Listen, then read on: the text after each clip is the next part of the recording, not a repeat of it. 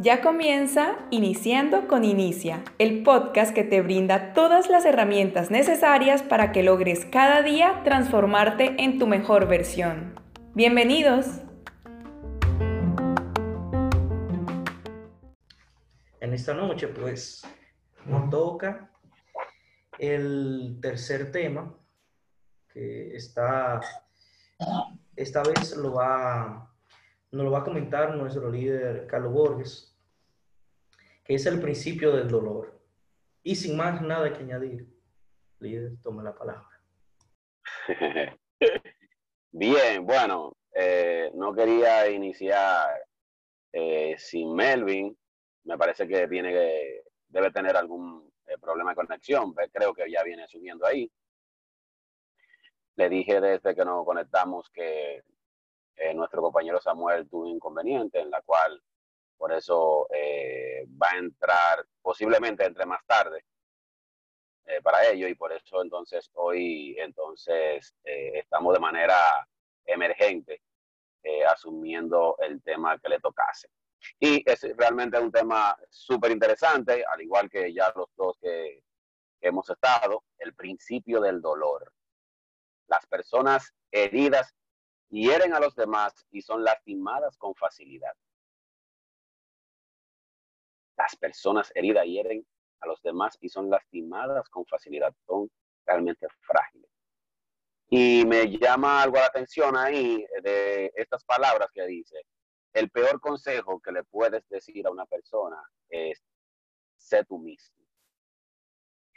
Y me llamó mucho la atención porque quise como eh, reflexionar en ello, eh, primero haciéndome dos preguntas, eh, de ver primero qué significa e, esas palabras y también qué relación guarda con este tema, ¿no? Porque eh, quizás si la veamos de manera como un poquito superficial, decimos, ok, pero ¿en, qué se relaciona, no? Y de, no sé si alguno de ustedes, de manera así, no, no obligatoria, pero si, si reflexionaron en esa palabra y si tienen algo que, que agregarlo, solamente me dicen, me levantan la mano. Eh, Will, que le levantó primero, cuéntanos. En el libro Despierta está muy desarrollada esa... sí, sí, muy desarrollada. Eh, ah. Eso mismo, eso mismo, tal cual. Y es el hecho de que si el libro, en el libro Despierta lo dice con las siguientes palabras. Eh, si tú te llevas de ti mismo, vas a terminar siendo como tú mismo. Prácticamente es el hecho de que cuando, la idea es que tú seas mejor que lo que tú eres ahora, que sea la mejor versión de ti. Exacto, excelente. Excelente. Daniel. Durísimo. Qué buena intervención, Will. Eh, yo lo que yo tuve que leerla varias veces porque me parecía sorprendente lo que decía. Yo me, me devolví, me devolví. Y hubo, hay una palabra que no le cambia el sentido, pero que me, me dio tranquilidad y dice a algunas personas. Sé tú mismo es la peor consejo que le puedes dar a algunas personas. Y es precisamente son esas personas que pueden tener heridas y que no van a ser ellos mismos. Eso es así. Y, y, realmente, primero en el, no sé si Franklin iba a aportar algo, ¿no? Relacionado al, tema. ¿no? Bueno, Melvin sigue subiendo ahí, parece que tiene problemita con... Eh, y era con eh, la parte que dice Wilberto, que si nosotros tenemos, o sea, nosotros tenemos, estamos bien conscientes de que en el día de hoy lo que nos compete superarnos a nosotros mismos de la persona que somos ayer. Entonces, si, si tú eres, si tú, como dice, sé tú mismo en el día de hoy, quizás a lo mejor no, no está dando lo que, lo que realmente lo que realmente corresponde, porque tú no has llegado a hacer ese, esa cosa, esa, él no ha perfeccionado como persona. Entonces, creo que nunca debemos de ser nosotros mismos porque sabemos que hasta el final de nuestra vida debemos estar creciendo, ¿no? Y también guarda relación, en efecto, a, a lo que dice Daniel, en el que si yo soy una persona que realmente estoy herido y debo ser yo mismo, entonces eso mismo voy a dar. No, no, no se corresponde. Y, ahí nos llega entonces la, la pregunta que cada capítulo trae, que dice, ¿hiero a las personas o ellas me hieren a mí con demasiada facilidad? Y eso trae mucha, mucha, mucha profundidad. Y ahí podemos iniciar con, con la historia que cuenta Maxwell con relación a, el nuevo amigo de cartas de Maxwell, que es el famoso Tom. Ustedes saben que a mí a veces me, como que me llama a, a la duda y lo creo porque ya yo tengo un tiempecito conociendo, claro, personalmente no a Maxwell, pero ya como que uno se va haciendo una idea y hay historia de Maxwell que si no es Maxwell que me la dice, yo no la creo. ¿No le ha pasado eso a ustedes también? O sea, si no es Maxwell que me la dice, si me la dice otra gente, yo como que la pongo en duda. Esa, esa, esa, yo, yo dije, e, este, no, realmente yo lo pensé hoy, yo dije, esto tuvo que ser una historia de ficción. Yo lo pensé, yo lo pensé. Sí, y yo como creada, y yo he escuchado a Maxwell siempre, o sea, que Maxwell siempre, y nosotros somos, somos conscientes de eso, de que se guía mucho por sus, por sus historias. Incluso yo una vez le dije a ustedes que él ha confesado que eh, desde hace muchísimos años él tiene una, una bitácora de historias, escritas inclusive, porque eh, incluso dicen algunos amigos de él que son maestros de, de, la institución, que es que tú escuchas a Maxwell hacer una historia en una conferencia y esa misma historia en otra conferencia, cuando tú la escuchas, la escuchas igualita. O sea, marca los detalles, él le escribe para, para, para poder conectar a través de su historia. Y esta fue una de las que, de la que a mí me, como que yo dije, wow, pero, pero será posible, ¿no? O sea, será posible que, que haya una persona como Tom. Que caramba, wow, qué difícil, pero sí, sí, sí se lo creo a. Y, y hay varios puntos importantes de esta historia que ya yo sé que ustedes todos leyeron y comprendieron y reflexionaron eh, de lo más importante de esa historia. Y número uno, lo primero es tratar de conocer a la persona, no solo de apariencia y de nombre. O sea, Maxwell, eh, al recibir la, carta, la carta, perdón, lo primero que se interesa por, vamos a conocerlo a Tom, porque imagino, o sea, lo busca, lo saluda, trata de, de, de compenetrarse con él y como ya sabemos, el señor Tom no, no accede a esa parte. Lo segundo es mantener una buena imagen de nosotros mismos para manejar el rechazo, porque naturalmente Tom rechaza a Maxwell en ese proceso y a veces si nosotros somos un poquito débil de carácter, eso nos puede llevar a nosotros como a, a, a bajar, como wow, qué sé yo cuánto, o sea, él me está rechazando, qué cosa, estoy haciendo algo malo y como, pero como nosotros, si nosotros nos mantenemos fuertes mentalmente, eso no nos puede afectar en nuestro diario vivir y en nuestra forma de cómo ir manejando la parte de con las personas. Y número tres, buscar un punto para conectar.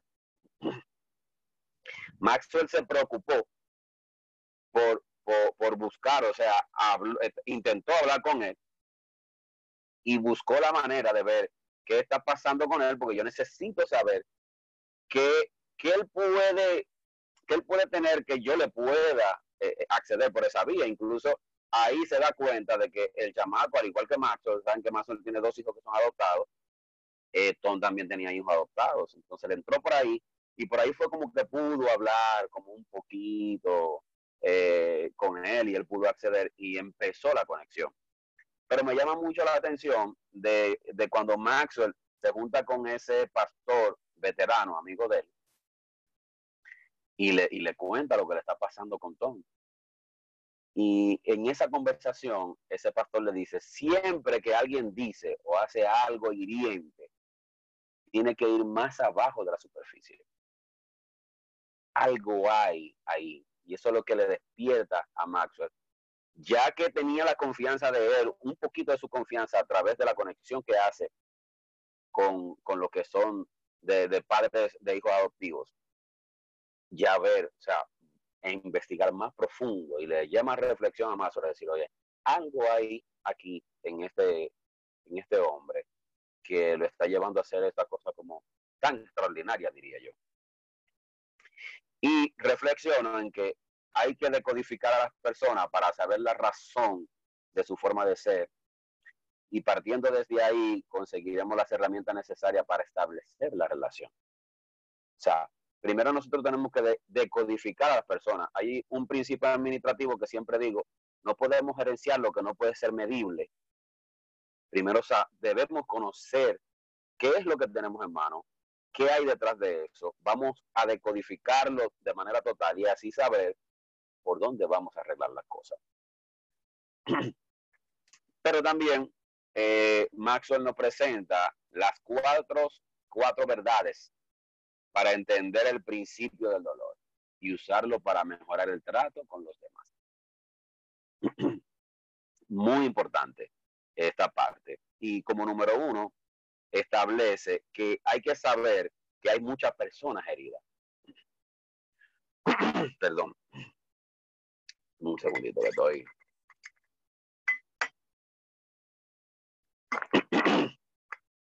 hay que saber que hay muchas personas heridas.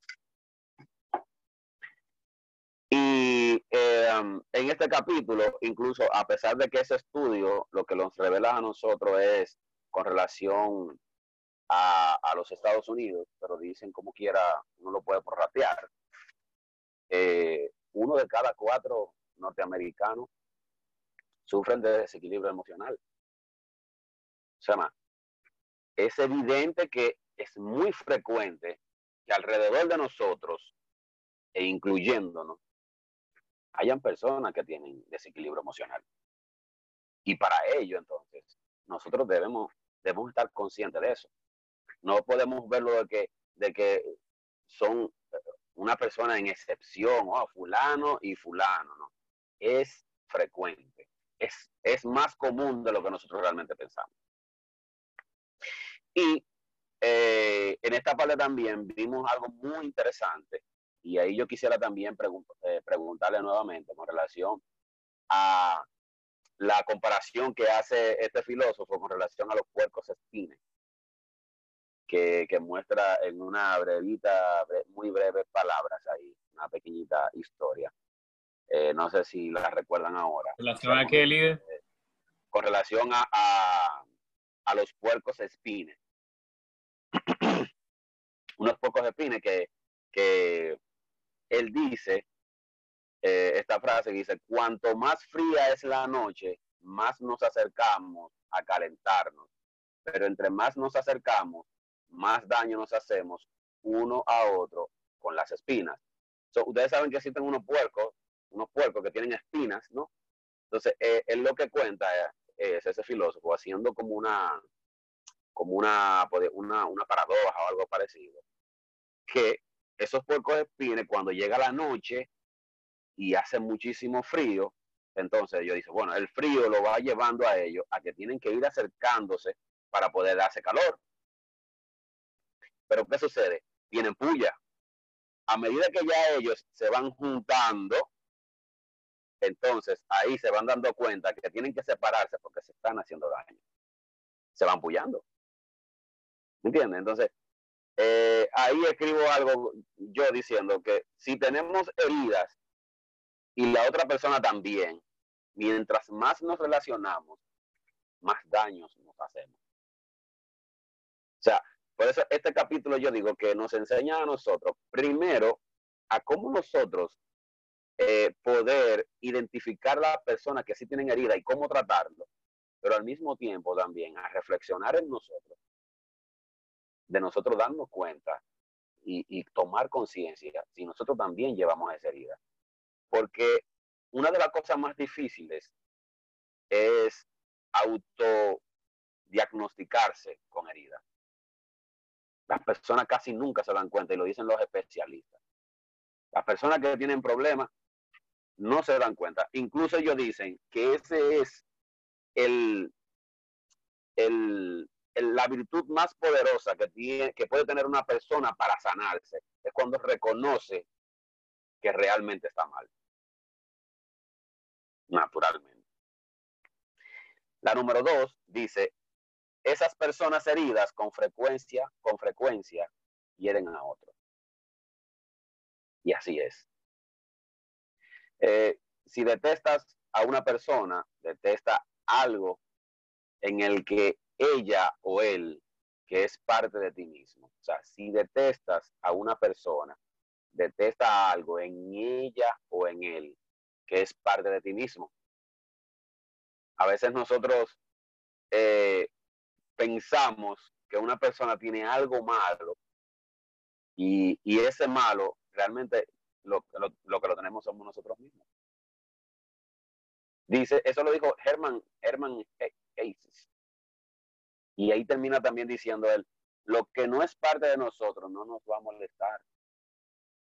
Si una persona, si una persona es eh, mal hablada y nosotros no lo somos, y esa persona nos habla mal, a nosotros no nos va a molestar. Ahora, si nosotros lo somos, sí. Y tiene razón, tiene base. Y yo, en esta parte, recuerdo lo que fue eh, mi relación, mi relación anterior, de que nosotros inclusive siempre teníamos muchísimos problemas. Inclusive llegamos a buscar eh, ayuda profesional. Y y siempre buscábamos la forma como de solucionar las cosas. Y ella siempre me, encaraba a mí de que yo era el que tenía el problema, eh, se sentía siempre herida y yo me sentía culpable y estábamos en eso. Pero con el tiempo me di cuenta que, que no era así. ¿Por qué? Por la simple razón. Nos separamos, ¿no? Y en su relación, porque yo tengo contacto con gente que, son relacionados a ella, en su relación que ella tiene actualmente, ella se queja de las mismas cosas que se quejaba conmigo. Y yo hoy, en la relación que tengo, no tengo los problemas que yo tenía con ella. ¿Me entiendes? Entonces ahí tú dices, no que con esto que yo me quiero pintar como que yo soy el bueno, porque no lo soy realmente, pues yo tengo mis virtudes, pero también tengo muchos defectos. Pero ahí es que uno reflexiona y uno dice, óyeme, uno, esa persona también hieren a otro y por consecuencia siempre se hacen las víctimas. Lo tercero es, esas personas heridas con frecuencia son heridas por los demás también. Son vulnerables a ser heridos. Y, aquí hay algo muy jocoso y eh, yo, yo lo transformé un poquito a, un refrán muy popular que, eh, que, existe, no sé si también en Colombia es así, que dice que al dedo malo todo se le pega. Al dedo malo todo se le pega.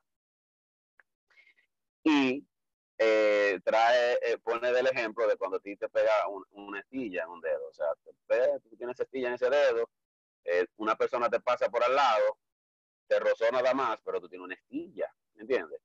Te va a doler. Y tú piensas entonces que fue la otra persona que te hirió. Pero es que no, es que tú no te has sacado esa herida. Por eso pone el mismo mazo como ejemplo. Tom no le sanaba ese dedo. Ese era el problema que él tuvo realmente con aquel pastor anterior que, que, que lideraba la iglesia donde él estaba. Él tenía esa espina con ella y él no sanó esa espina. Por eso iba a seguir teniendo problemas. Sea Max o sea quien sea que fuera el, el, próximo pastor, pastor.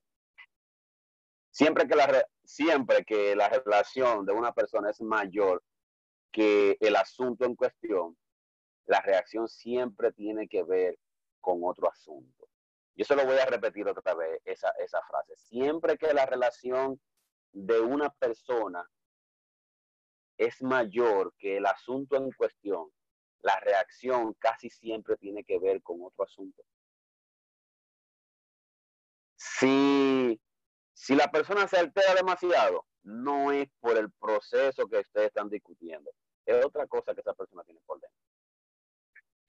Hay, yo, yo no sé si ustedes se han dado cuenta de de que hay personas que reaccionan de manera muy, eh, muy fuerte por cualquier cosita. O sea, tú dices, pero señores, pero yo no he dicho nada tan grave que tú tienes que alterarte tanto. No fue por eso a lo mejor que, que, que se alteró por lo que está pasando. Se está alterando por otras cosas que tiene contigo. Y que eh, hay personas, y yo sé que a ustedes les ha pasado, que dicen, a mí me cae mal fulano. A mí me cae mal fulano. Eso no es nada. Vamos a suponer en el caso de donde Wilberto, que el baño está arriba en un segundo piso donde él trabaja y que tienen su llave. Pero a Wilberto eh, no le cae bien X persona, X compañero, no le cae bien, ¿verdad? Entonces, eh, cada quien tiene su llave, pero esa persona perdió la llave del baño. Y va donde Wilberto y le dice, mira Wilberto, se me perdió la llave del baño. Y ya Wilberto por ahí se va. Pero realmente no fue porque la llave se le perdió a esa persona. Es porque ya Wilberto tiene una, una, un problema con esa persona, de que no le cae bien. Y hay personas así. La parte número cuatro dice, las personas heridas casi siempre se hieren a sí mismas. Y ahí presenta una historia también jocosa del sábelo todo, bien cortita, ¿no? Del, del chamaco que le decía siempre al tipo, mira, porque tú, y le ponía la mano en el pecho. Y el tipo le dice, oye, este tipo, una dinamita. Para cuando tú le ponga la mano en el pecho, se le va a romper que... Eso es increíble. Eso es increíble. Yo me gocé mucho esa parte. Pero en verdad hay personas así. Y por eso George Herbert dice esa frasecita que me encantó, me impactó demasiado el que no puede perdonar a otro derriba el puente que él mismo debe cruzar. Wow. Derriba ese puente que él mismo debe cruzar. Increíble. Hay personas así. Y quien, y es como dice e, e, este punto, que las personas heridas casi siempre se hieren a sí mismas. Se siguen hiriendo. Yo, yo digo que y, y hay, yo ahora mismo estoy pasando por un proceso que le estoy dando seguimiento a un amigo. Que, que cuando yo leí eso, yo lo que me acordé fue de él. Hay gente que, que, le, que son, ¿cómo es cuando tú te, te auto, eh, te autolastimas? Que son masoquistas. Son masoquistas, le gusta que, que lo lastimen, le gusta estar lastimado para, quizás por hacerse la víctima o por lo que sea. Y eso pasa con las personas cuando tú le revisas, son personas que están heridas y que pasan por todo esto. Bien, esos son cuatro, realmente cuatro verdades que nosotros tenemos eh, que llegar a tener pendiente para poder comprender el principio del dolor y usarlo naturalmente para mejorar el trato con los demás. En la siguiente parte eh, nos encontramos con cómo tratar a las personas heridas. Y hay cinco puntos que más realmente nos, dispone. Y quiero tratarla brevemente para, para que nos ilustremos. Número uno, no lo tome como algo personal. Y es así. Lo que otra persona piense de usted, eso es problema suyo, no de usted. Eso yo lo he escuchado por aquí muchísimas veces. Lo dijo eh, Anthony Hopkins creo que lo dijo también una vez. Lo que lo dijo Anthony Hopkins, óyeme, lo que otra persona piense de mí o diga lo que crea, eso es un problema de él, no es problema mío. Número dos, busque el problema más allá de la persona. La gente tiene un porqué, la mayoría no son malos porque sí. Y es verdad, la mayoría no son malos. Tú te pones a pensar y decir, óyeme, pero pero ¿por qué fulano es tan malo? No es porque sí. Existe eh, muy, muy bajo porcentaje, porque yo inclusive estaba eh, eh, documentándome hace unos días con relación a uno decir, por, porque vi un, documental de por qué la gente es mala. Y, me puse a investigar y, hay un porcentaje muy bajito de gente, porque hicieron estudios con niños de, de 1 a 6 años, midiendo su, su maldad y, salieron como un 1.3% de niños que, de esos que estudiaron que tienen un porcentaje de maldad. Pero en su mayoría, la gente no es malo porque sí. Hay algo que tiene detrás. Número tres, mire más allá de su situación. Trate de, le, eh, eh, dice, trate de, de elevarse por encima de la turbulencia emocional de la otra persona, dice ese punto. Elevese hacia arriba. Ahí eh, Maxwell hace la historia de que eh, llamaba a un amigo para darle, para darle una mala noticia y él no era la mala noticia que le afectaba, que, o sea, de que tenía remordimiento, sino a la reacción que sabía que el amigo iba a tener sobre esa mala noticia. Entonces nosotros tenemos que estar muy por encima ya de, pensar en esa reacción que va a tener eh, esa persona con relación a eso. Número cuatro, no añada a su dolor. Si alguien estalla con rabia contra usted, lo mejor es perdonarle y seguir adelante. No le añada más dolor. Y Maxwell eh, habla en este punto de, sobre alguien, no recuerdo bien ahora mismo, de que eh, la frase decía era como cuando, eh, como si tú le añades dolor a otra persona, es como patear una, a alguien que está en el suelo, algo así decía, más o menos. Pero no podemos añadir, añadirle más dolor. Y por último, la parte número 5, ayúdele a encontrar ayuda. Sanar puede tomar mucho tiempo, pero hay personas que han conseguido sanarse. Porque no es, no es fácil. Y era lo que yo les decía ahorita. Una de las partes más difíciles de nosotros reconocer que estamos heridos y que necesitamos ayuda. Entonces, por eso es que se hace mucho más grave nosotros poder eh, eh, renovarnos, poder salir de esa, de equivocación que realmente nosotros tenemos. Entonces, eso es muy importante para nosotros tratar con personas heridas, tener esos cinco puntos eh, que Maxwell nos presenta ahí. Ya en la última parte, ya reflexiona de cómo yo le dije a ustedes que estaba dividido este tema de identificar a la persona y tratar con las personas que son heridas, pero también hacer una, una reflexión y autoevaluarnos para ver si nosotros realmente estamos heridos. Y él dice una pregunta, ¿qué hacer si usted es la persona que está herida? Y al principio de la historia, de, este capítulo, está la pregunta, ¿hiero a las personas o ellas me hieren a mí con demasiada facilidad? Entonces dice, si la respuesta es sí, responde, entonces la siguiente eh, pregunta. Estoy trabajando para trabajar en mis problemas y superar mi dolor. Y yo les decía a ustedes, como, como es tan común que las personas tengan problemas emocionales, nosotros no podemos descartarnos a, primer, a, la, primera vista de que nosotros no estamos incluidos ahí, porque es demasiada persona. Y eso yo lo estuve reflexionando mientras, mientras en el día de hoy, que uno decía, óyeme, pero hay muchas personas y, y una de las cosas más difíciles es nosotros darnos cuenta que somos los que tenemos el error. Pero si nos sentamos de manera objetiva y de forma en que nosotros eh, podamos decir, óyeme, yo quiero cambiar en caso de que yo tenga eso.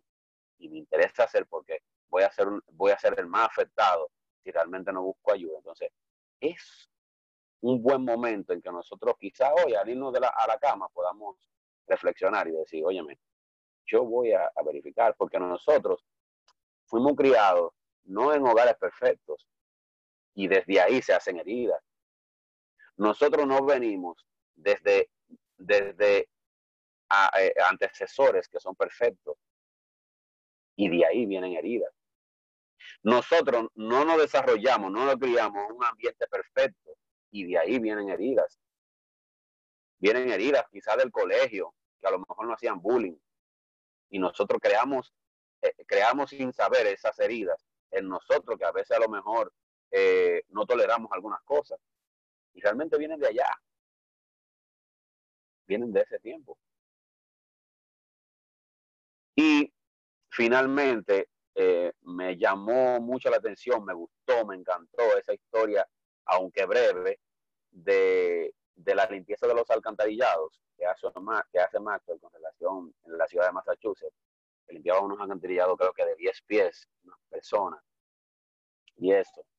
Y, y tenían que limpiarlo bajo, bajo, bajo la tierra, ¿no?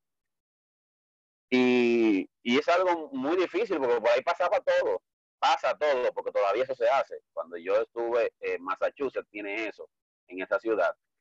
Y cuando estuve por ahí, de hecho, conozco una persona que trabaja haciendo eso. Y por ahí pasa todo, lo que usted no se puede imaginar. Pero aquí nos dice, así como pasa la basura y como pasan cosas y objetos sumamente desagradables en el que, en el que te hace difícil a ti convivir con ellos, así también aparecen cosas que son como si fueran premiaciones. Y dicen que eh, a ellos les permiten que todo lo que se encuentren ahí, sea bueno, sea malo, si usted se lo quiere llevar, lléveselo. Entonces usted tiene dos cosas, una mala y otra buena. Recoge la basura, pero también cualquier cosa que pase por ahí, sea oro, hasta dinero, lo que sea, también es mío. Y quiero finalizar leyéndole un parrafito que dice ese libro con relación justamente relacionado a, a esa historia, que es muy interesante y muy impactante. Vamos a poner un chin de atención. Si su capacidad de interacción personal también está tapada, usted tal vez tenga que hacer excavaciones nada placenteras para corregir la situación. Y es posible que le toque lidiar con cosas muy feas. Sin embargo, la recompensa es que podrá descubrir algunos tesoros que ni siquiera sabía que existían. Y al final de su duro trabajo puede desarrollar una capacidad para desarrollar relaciones sanas. Y, y es así. Nosotros, si tenemos ese problema de, de, heridas que no nos dejan avanzar, es un poquito difícil para nosotros poder diagnosticarnos y poder decir, quiero cambiar. Pero lo más importante de tomar esa decisión en caso que nosotros tengamos ese problema, ese entaponamiento, es que en el proceso en que nos vamos a destapar, nosotros vamos a toparnos con cosas difíciles, pero también nos vamos a encontrar con muchísimos tesoros. Porque si no lo hacemos así, nosotros no podemos hacer relaciones sanas, tal como dice este párrafo. Muchas gracias. Bien. Excelente, excelente. Los micrófonos son de ustedes, así que vamos a darle, que está interesante. Señor, señor Daniel y Franklin, eh, les esperamos desesperamos. Yo sé que ustedes tienen algo por ahí. Algo... Will, no, tú tienes algo que decir como desde el comienzo de la, de la intervención, así que aprovecha, este es tu momento. Sencillo, Sincerón decía lo siguiente. Sincerón decía, hay personas que se dedican a criticar la fama, odian la fama y hacen todo lo que tenga que ver para repudiar la fama. Incluso escriben libros diciendo que la fama es mala, pero debajo del libro escriben su nombre. ¿Qué quiere dejar dicho eso? Que así eso sucede tanto en la pareja como sucede en cualquier ámbito. Recuerdo que una vez a los líderes allá en la iglesia, el pastor se le ocurrió la brillante idea de decirle a un grupo de personas, escriban cosas positivas, escriben no positivas, cosas negativas, sea, o eh, cosas para mejorar que tiene eh, el líder que ustedes tienen a su alrededor. Cada uno escribió 30 papelitos de los 30 líderes que había en ese momento. Hubieron gente que literalmente ese día no pudieron dormir. Yo, no le, yo ni lo miré. Hubo uno que fue demasiado tigre y dijo, bueno, José Fajado, líder. Dijo José Fajado, bueno, como a mí me dijeron que algunos no pudieron dormir, yo me levanté a las 5, a las 6, dormí tranquilo, me levanté esa hora y leí mi papelito. Lo que hay es que hubo una reacción muy interesante porque la próxima reunión de líderes hubo uno que es, es la persona, una de las personas más amables que yo he conocido en mi vida. Y el hombre es humilde, pero uno de los papelitos le pusieron que era una persona muy orgullosa.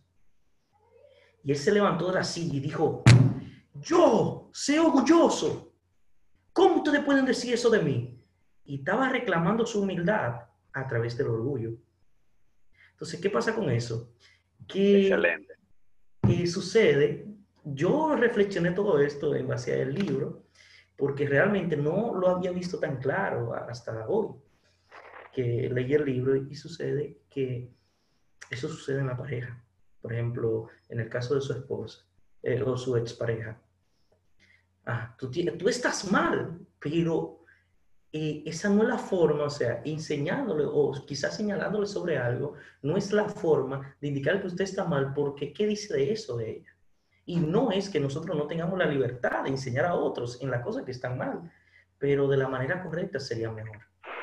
Entonces, esto, esto fue parte de lo que me enseñó el libro y que al fin y al cabo, yo, eh, el pastor eh, de nosotros, creo que se ha leído todos los libros de Maxwell.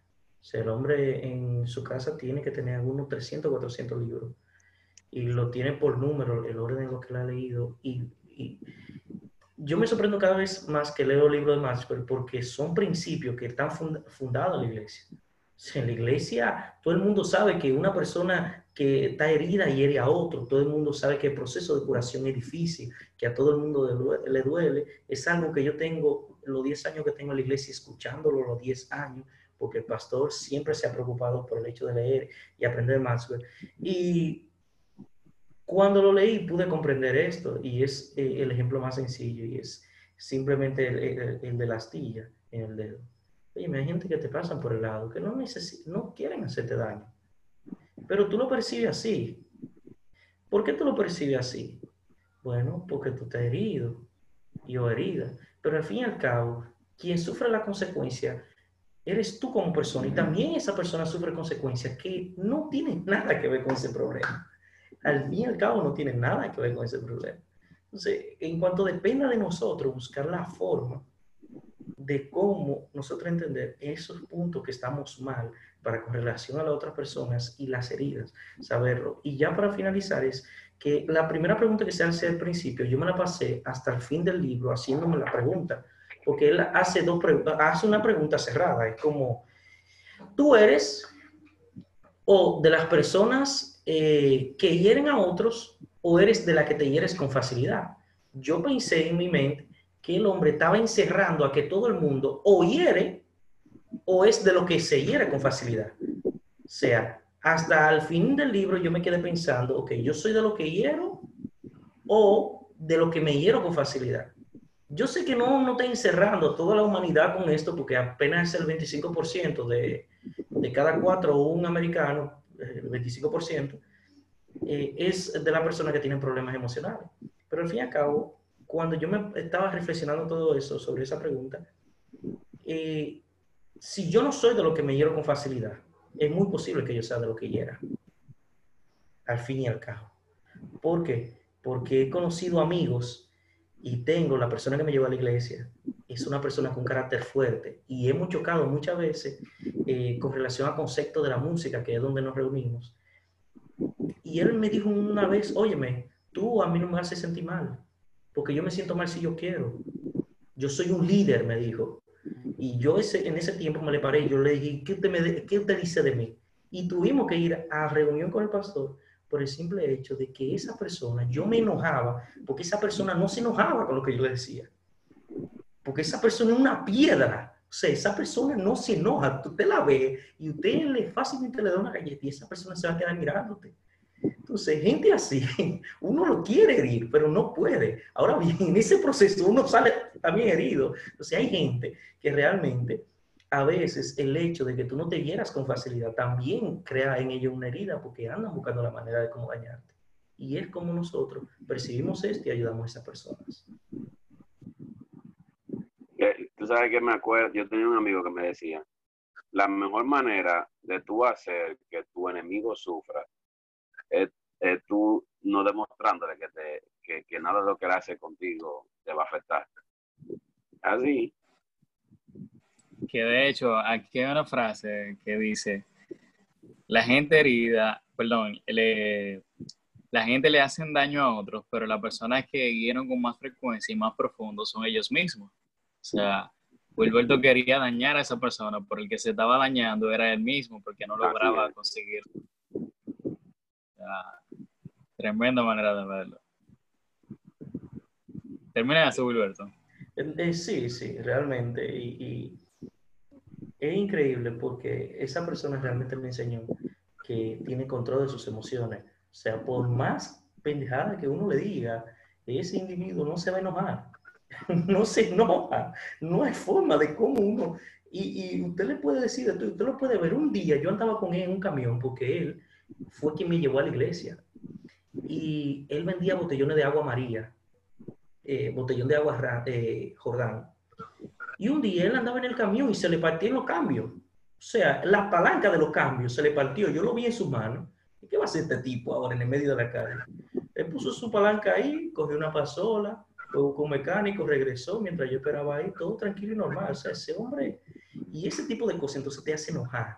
Pero es cierto lo que dice Franly. Ya culminé. Bien, bien.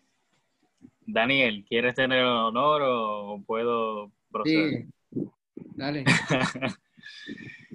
eh, antes que nada, felicitar al líder Carlos, o sea, admiro mucho la manera como él lo hace, con un profesionalismo, que eso se sabe que es del Team John Masswell, o sea, cómo maneja los temas, cómo se detiene a dar explicación, eso es indiscutible. Felicidades, líder, por su presentación. Y también que Wilberto, a pesar de que no sea él quien esté dirigiendo las reuniones, siempre, siempre, siempre, siempre tiene algo que me termina volando la cabeza y yo tengo que anotarlo. Ese hombre siempre anda activo con, con, con, las informaciones. De Daniel no puedo decir nada en esta reunión porque obviamente no ha hablado todavía, pero ese es indiscutible. O sea, Daniel siempre la rompe, Daniel siempre se la lleva. Eh, con relación a mi aporte general de, de este capítulo, quiero empezar diciendo que en nuestra andar por la vida siempre tenemos que estar teniendo relaciones con la persona y no tenemos que estar viendo cara a cara. Y a veces eh, algunas situaciones, algunas circunstancias de la vida nos llegan a tener que estar en grupo con esa persona. Y para estar en grupo debemos de tener ciertas actitudes que nos ayuden a llevar bien con esa persona. Pero a veces sucede lo que le, le sucedió a John Maxwell con el querido Tom que no lograba encajar con esa persona, porque esa persona ya tenía una herida de por sí. Y quiero mencionar la parte en la que John Maxwell se refiere a los puerco speed. Los puerco, lo, puerco speed, ante la necesidad del frío, comienzan a agruparse, ¿verdad? Y mientras más se agrupan, más cómodos se sienten, pero llega un punto que es cuando se sobrepasa la línea y eso mismo pasa en nuestro andar por la vida. Eh, comenzamos a agruparnos, eh, ¿cierto? Puede ser en comunidades, en trabajo y todo. Pero cuando se pasa una línea, es ahí donde comenzamos a hacernos daño, que es lo mismo que pasó con el, con el Porco Speed. Esas heridas, esa naturaleza que de por sí viene teniendo el Porco Speed, es lo que termina dañando a la persona finalmente. Y ya para ir concluyendo con esta parte, hay una frase que me gustó mucho y es el que no puede perdonar a otros, derriba el puente que él mismo debe cruzar, que es la de Jorge Herbert. Confírmame si me están escuchando, porque el teléfono mío está como medio loco y se apaga solo. Bien, perfecto. El que no puede perdonar a otros. Bien, derriba el puente que él mismo debe cruzar. Y a veces esas heridas que nosotros tenemos, ¿verdad? Esas heridas es lo que nos está estancando. Cuando tú no perdonas a quien te ha hecho daño, eso es lo que no te permite viajar ligero de, eh, ligero de equipaje, como se menciona en una parte del libro, que la tengo un poquito señalada por acá, donde se está dando alguna sugerencia de cómo tú puedes, eh, Bien, las personas sanas están más dispuestas a cambiar y más dispuestas, perdón, esta no la parte. Dispuesta fallas. Ok.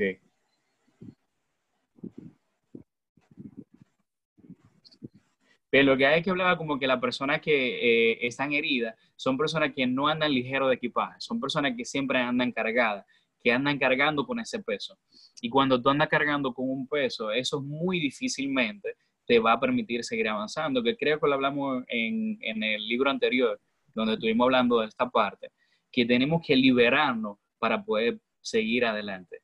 Y liberarte es tú conocer cuáles son esas heridas que tú tienes, lo cual es una tarea muy difícil, porque como dijo Carlos, esas heridas no solamente se forman en tu situación actual, sino que pueden ser heridas que se vienen construyendo desde años, de que quizá cuando tú eras apenas un niño. Que ahí vemos cuando los niños son como medio tímidos, es porque quizá su familia en su casa no le dejaba ser a ese niño. Y de allá viene esa herida. Y si ese niño no viaja en el tiempo para ver qué fue lo que produjo esa herida, esa persona nunca, nunca va a poder curar esa parte y nunca quizá va a poder tener una relación, porque cada vez que le lastimen la herida, le va a doler y eso va a hacer que sea un repelente para las personas. Muchas gracias. Excelente, muchas gracias a ti, Franly. excelente, excelente.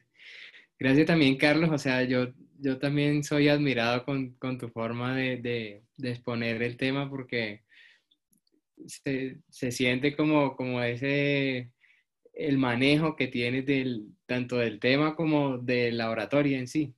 Es, bastante edificante. Yo trato de buscarle, aprenderle cada vez que, lo veo. Bien, yo quiero eh, hablar de dos temas. Uno es, sobre, sobre lo de Tom. esa historia de Tom me hace recordar que en todos los libros de, relaciones que yo he leído y cada vez que, encuentro algo de relaciones, eh, encuentro, encuentro esto y es que siempre hay una manera de hacer las cosas, de que las cosas salgan, de, de, yo convencerte a ti de, cualquier tema que yo, que yo quiera. Lo que pasa es que yo soy el que no encuentro la manera, pero siempre hay una manera, siempre hay una manera. Fíjate que él no encontraba la manera de, llegar a Tom y no, no le pero había una manera, solo que no la encontraba y siempre la hay. Entonces él buscó y buscó hasta que llegó. Mira, era por ahí, ya terminaron siendo amigos, dice, y todo está genial. Eso, eso sobre, sobre, sobre el tema de Tom. Hay otra frase que, que dice, siempre que alguien dice o hace algo hiriente, tienes que ir más abajo de la superficie.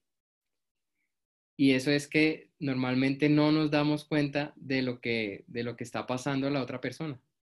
Eso es saber que esa otra persona está herida Así que lo que está haciendo no tiene nada que ver contigo, o sea, nada es personal, como lo decía uno de los puntos. Nada es personal. Esa persona está viviendo algo dentro de sí misma que no tiene nada que ver con, contigo, conmigo, con ninguno de nosotros, solo que la mayoría de las veces esa misma persona ni siquiera lo sabe. Eso es, un punto importante, porque a veces vamos a, enfrentar a, no, mira, te das cuenta que tienes un problema, mira, ella no sabe. si supiera realmente, tal vez no, no estuviera haciendo todo eso. Ahora, si, si para nosotros o para mí es inevitable reaccionar a lo que hace esa persona, porque de alguna forma lo veo, lo siento como que es un ataque directo hacia mí, pues es, es un claro indicativo de que yo también tengo una herida. ¿Sí? Si yo no, no, puedo evitar la reacción, si yo no me di cuenta y dije, hey, pero ¿qué te pasa? ¿Por qué conmigo? Yo no he hecho eso, lo que sea. Si tú reaccionaste, es una clara evidencia de que tú también tienes una herida. Y como ya tú tienes esta información, nosotros ya tenemos esta información, con solo darnos cuenta de, oye, uy, yo reaccioné, yo no debí reaccionar. Mira, es claro que yo tengo una herida. Con solo el darnos cuenta, ya empezamos un proceso para sanarla. Porque lo que, lo que justamente nos decía un poco el líder Carlos, apenas tú te das cuenta, tú ya, tú ya inicias un camino. Tú, eh, lo más importante es darse cuenta. Cuando tú aceptas que tú tienes una herida, es cuando tú dices, bueno, ¿qué puedo hacer yo? ¿Cómo puedo empezar yo? ¿De dónde viene esto? ¿Esto en qué parte de mi vida empezó a, surgir? Y sabiendo que tenemos, eh, bueno, empezamos a, a, interiorizar esa reacción que hemos, eh, hemos tenido para descubrir qué es aquello que vivimos que produce y si realmente, como ya sabemos que, en evidencia, que, claramente tenemos una herida y no encontramos por la razón que sea, no, no somos capaces de verla, pues eh, eh, podemos buscar ayuda, porque ya sabemos que la tenemos, porque el, principio es aceptar. Fíjense que una persona que, que no sabe, no lo va a aceptar bien. Tú le dices y no lo va a tomar bien. ¿Sí? Y, no hay, y ahí ya no hay más camino, porque siempre te vas a encontrar con ese muro con esa pared. Entonces, cuando, cuando ya nos hemos dado cuenta, es cuando, cuando la puerta está abierta para que, o nosotros mismos o alguien más pueda eh, ayudarnos a, solucionar ese tema. Y lo último con respecto a esto es que nosotros únicamente podemos actuar por nosotros, no por el otro. Nosotros solo tenemos control sobre nosotros mismos. Entonces, seguramente eh, esa otra persona no se ha dado cuenta y por eso no ve. ¿Sí? No hay más nada que hacer. O sea, yo tengo control sobre mí, esa otra persona tiene control sobre sí mismo y yo no soy el indicado para mostrarle el camino ni para solucionar. Hasta que él no vea, hasta que él no se dé cuenta, yo no, nadie puede hacer nada por él. Eh, tan es así que ni siquiera ha tomado responsabilidad por su vida esa persona. Si, si alguien te dice a ti, es que tú me hiciste, nadie puede hacerte nada sin tu permiso. O sea, esa persona, cuando, cuando alguien te culpa de lo que sea, esa persona ni siquiera ha tomado responsabilidad por su vida. Desde que está culpando a alguien o algo externo fuera de sí mismo por, por, eh, por, por algo que pasa en su vida, si tú culpas a algo externo por algo que, que, que, de lo que tú eres el único dueño, que es tu vida, en tu vida solo pasa lo que tú permites que pase. Oye, esa palabra me hiere, oíste.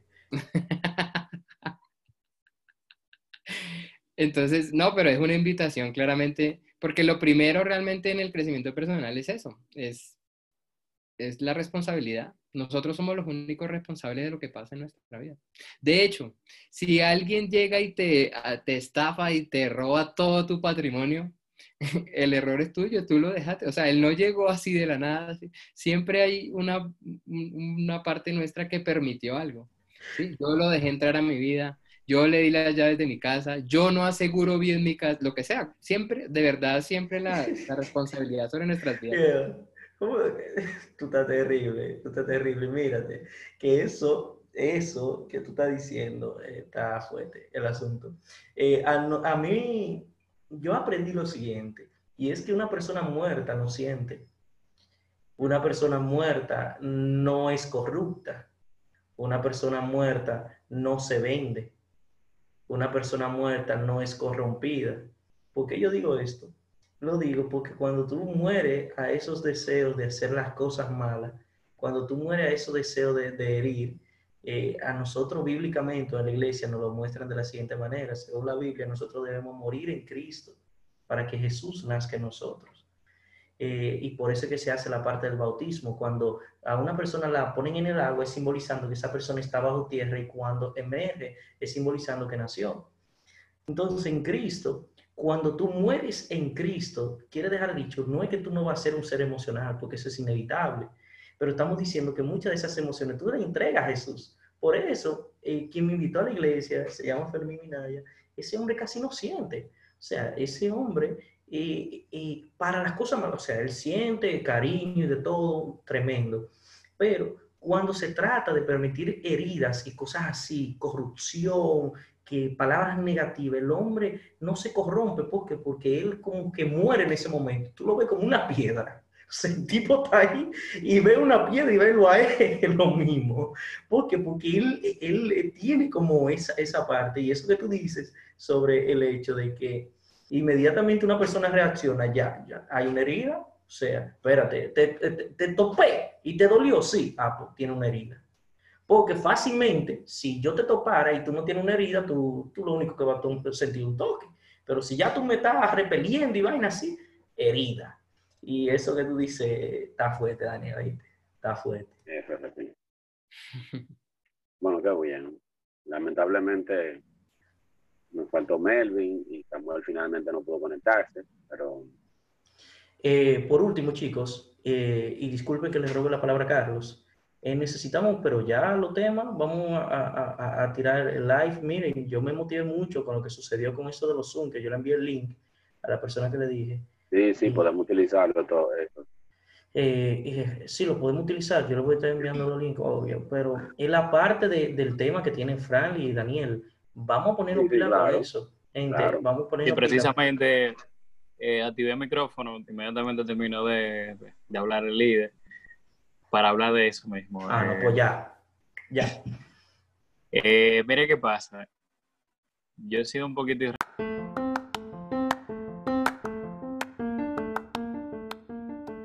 Hasta aquí, iniciando con Inicia. Te invitamos a que conozcas los 15 enemigos del aprendizaje para que puedas trascenderlos y sacar el mayor provecho de toda la información.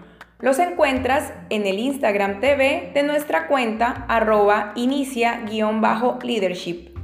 Gracias por permitirnos hacer parte de tu día. Te esperamos en nuestra próxima emisión. Hasta pronto.